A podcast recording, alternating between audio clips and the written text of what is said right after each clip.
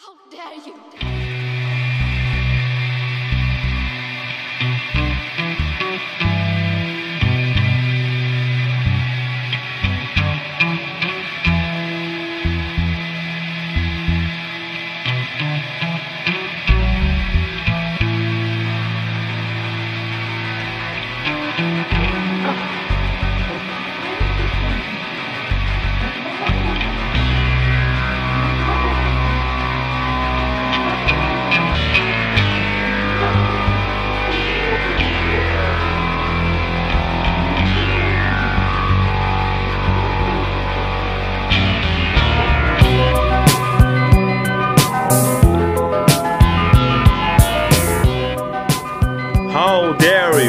Direto da cidade da grávida Taubaté City. E este é mais um episódio do podcast mais taubatiano do mundo.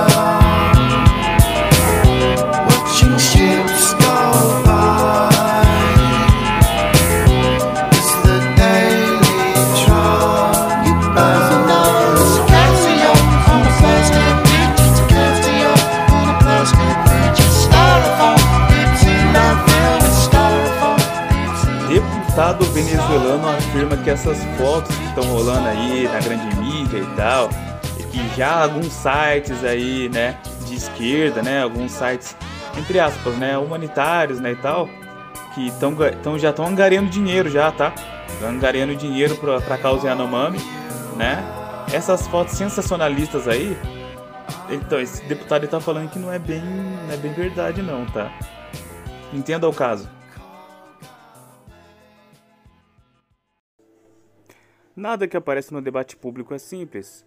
Né? A pessoa que tem um pensamento simplista, ou seja, um pensamento que é, priva, né, prioriza o, a pouca reflexão, né, a pouca análise do que está acontecendo, com certeza cai em muitas ladainhas que a mídia né, mostra pra gente.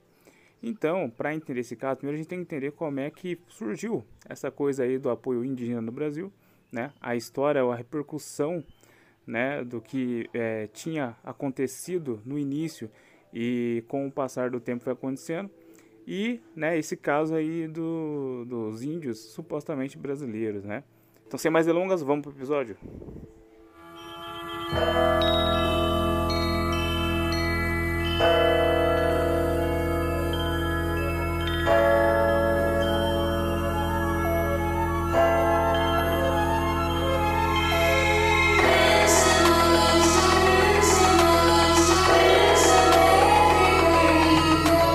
aqui chegamos a uma denúncia que não é de hoje, que não é do ano passado, que não é do governo Bolsonaro ou de bolsonaristas, mas sim de 2008, muito, muito, muito antes, né, de ter uma direita no Brasil, por exemplo.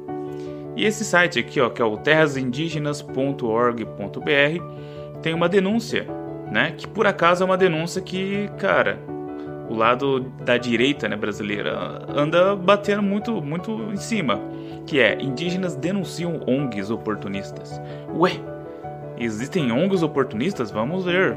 Aqui ele diz: em Cruzeiro do Sul, os catuquinas que moram próximos à estrada BR-364 não conseguem mais acreditar em ninguém. Uns chegam e dizem que o bom é isso, que tal coisa ruim. Outros chegam dizendo o contrário. São oito instituições que trabalham com eles, mas mesmo assim eles vivem em condições precárias. Os grupos se aproximam deles para pôr interesse no Sapu Campo. Eles levam o conhecimento e não deixam nada em troca. Esse foi um exemplo dado pelo líder indígena Sabá Manchiner, para mostrar o oportunismo de algumas organizações não governamentais, ONG. Esse tipo de organização tornou-se um lucrativo meio de vida. São inúmeros projetos destinados aos povos indígenas. Essas entidades recebem recurso do mundo inteiro, apenas levantando, mesmo que na teoria, a bandeira pró-índio.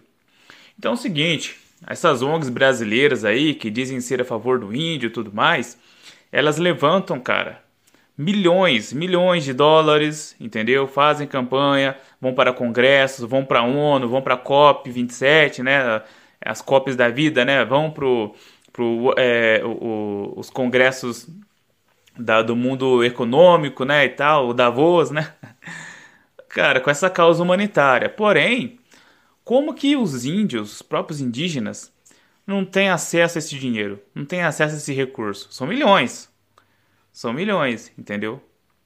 E aqui eles continuam. Segundo o líder, não há transparência na gestão desses grupos. Então, existe uma gestão, porque essa grana vem, essa grana vai para algum lugar. E nesse lugar é onde que deveria ir o dinheiro, né? É, por onde deveria ser esvaziado, é, por onde deveria ser canalizado, né? Descentralizado esse, esse dinheiro ou esse recurso que sairia desse lugar. E aí iria para os povos indígenas. Só que, cara, ninguém sabe. Ninguém sabe quem que tá gerenciando. Entendeu? E aí ele, aí ele continua. Ele disse que os índios não sabem sequer quais os projetos em que eles estão envolvidos. Falta transparência, não há nenhum tipo de prestação de contas com os indígenas, declara o líder, né? Os pesquisadores ligados a essas instituições, quando não visam lucro diretamente, têm interesses nos conhecimentos dos povos indígenas. A contribuição deles é mínima. Eles são os mais beneficiados com essa relação desequilibrada. Aprendem muito, ensinam pouco. Parte das aldeias não recebe nenhum benefício. Mas, sem muito medo de errar, deve existir algum projeto que empenhe suas etnias. Os índios sabem dos recursos, mas eles não têm acesso aos programas desenvolvidos, detalhou Sabá. Os índios acreanos estão no meio de uma bifurcação. Então eles têm duas opções aqui, ó. Se optarem por permanecer em suas aldeias conservando suas tradições, como estão noticiados índios isolados, o risco é de virarem seres folclóricos, preservados no museu natural. É índio para inglês ver. Aí ele fala, né? Todo mundo tem opinião sobre a vida dos índios, menos eles mesmos. Essa é a situação em que se encontram os tão famosos povos da floresta, desabafou o líder. Aí ele ainda continua: caso queiram trilhar né, pelo segundo caminho, deixando suas terras para viverem na cidade, imersos numa cultura alheia, os problemas ainda serão maiores, como o alcoolismo e a miséria. Se um índio busca melhoria de vida, para ele e para os outros, logo é taxado como autoritário e contra o sistema. Acredito que é possível permanecer sendo um povo, obtendo outros conhecimentos, sem se apropriar do conhecimento alheio, tendo respeito e equilíbrio entre as culturas. O que não pode acontecer são os indígenas serem obrigados a ficar isolados só como propaganda. E aqui na matéria e eles vão falando aqui que, que ele lembra que na década de 80, quando surgiram as primeiras ONGs no Brasil, o discurso deles era capacitar os índios para eles terem autonomia né, e tudo mais, né, para conseguir executar os seus próprios projetos. Ou seja, né, se antes você tinha ali um discurso de autonomia nos anos 80 né, dos povos indígenas, é, é, fortalecendo né, o indígena para que ele tenha uma autodeterminação, né? Que no fim das contas é o que todo ser humano procura, todo povo procurou, né? Durante a história da humanidade. Hoje não. Hoje, depois de tanta politiquez que foi enfiada no meio, né? Muito do esquerdismo ajudou muito, né? É, para que acontecesse essa politização da, da causa indígena, é, transformou os índios no refém, no refém da sua própria cultura né, no refém do, do, do próprio Estado, né? Porque o Estado ele de, não deveria intervir, mas também o Estado também não pode atrapalhar. Quando você tem ali ONGs, né? Quando você tem ali, é, que no caso ONGs são organizações não governamentais. Porém, a maioria tem um, tem um apoio estatal. São, é cheio de políticos, né? Que estão ali infiltrados no meio, seja via é, direta ou indireta, né? Você tem ali um, uma grande parcela de influência política ali. Então eles usam a imagem do, in, do indígena, né? Eles usam, eles usam toda aquela, aquele, aquela semântica e tal, que eles são povos que foram explorados, que a gente tomou o Brasil deles, né, e tudo mais. A gente entre aspas, né, porque eu também sou descendente indígena, né, e, e negro, então tenho muito mais lugar de fala do que muitos desses caras que geralmente são brancos, né? Que são, têm descendentes europeus, né? Mas, cara, todo mundo tem o um pezinho na África aqui no Brasil, né? Ou, né, na, na no, no, caso ali, é, a genética indígena, né? Mas enfim, é, toda essa semântica, toda essa, essa imagem, toda essa a imagem ela choca demais, né, cara? Então essa imagem do índio ali com, magreza, né, todo desnutrido e tal, é, choca, né? Choca, choca. Porém, a gente tem agora algumas informações aparecendo, né? Temos essa informação agora de um político venezuelano que, cara, tá afirmando que na verdade esses Yanomamis aí não é que eles são Yanomamis brasileiros. Uma, uma parte desses, esses, desses indígenas eles estão fugindo da Venezuela. Então eles fogem da Venezuela, chegam no Brasil pedindo ajuda. E eles chegam nessas condições, entendeu?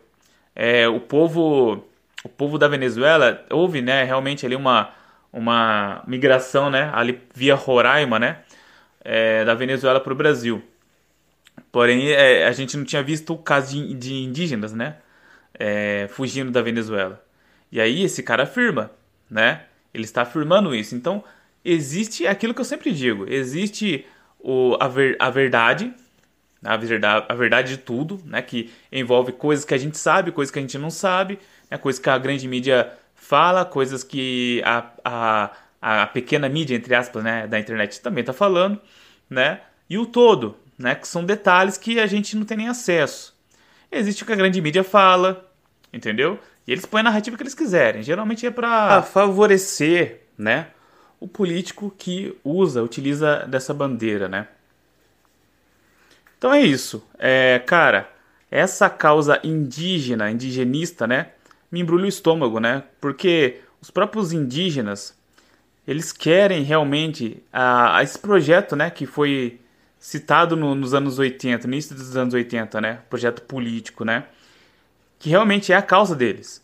Então eles querem autonomia para eles crescerem, para enriquecer, eles querem enriquecer e ter mais qualidade de vida, entendeu? É claro, né, equalizando ali as tradições, né, e essa esse crescimento, né.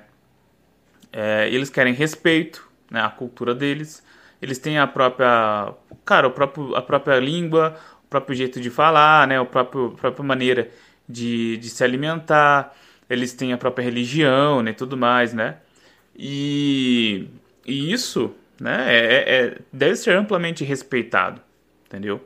Agora, você, é, em prol disso, né? Você.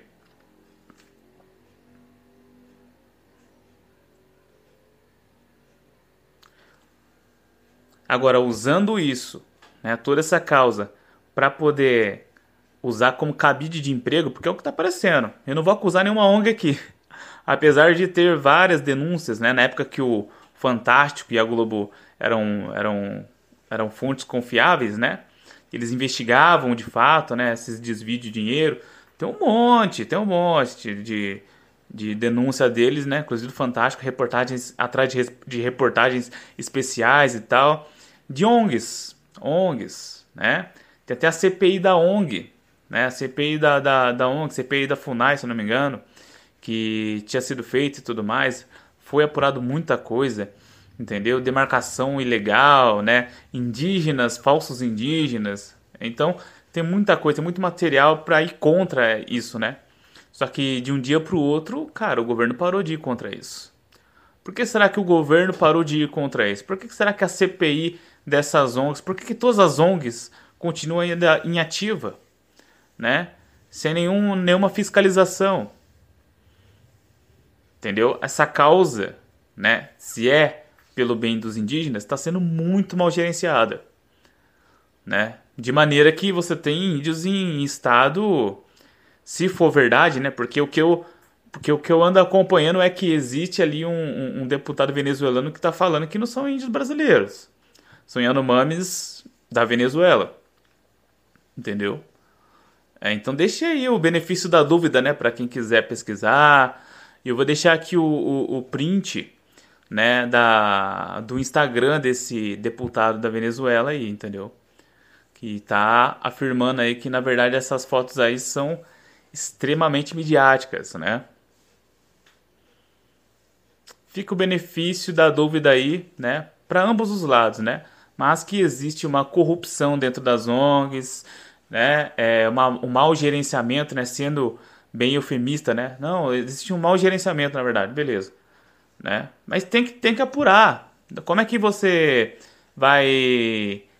É, é como se existisse uma empresa né, que produzisse, que fosse milionária, né, que produzisse um produto lá e ninguém compra esse produto.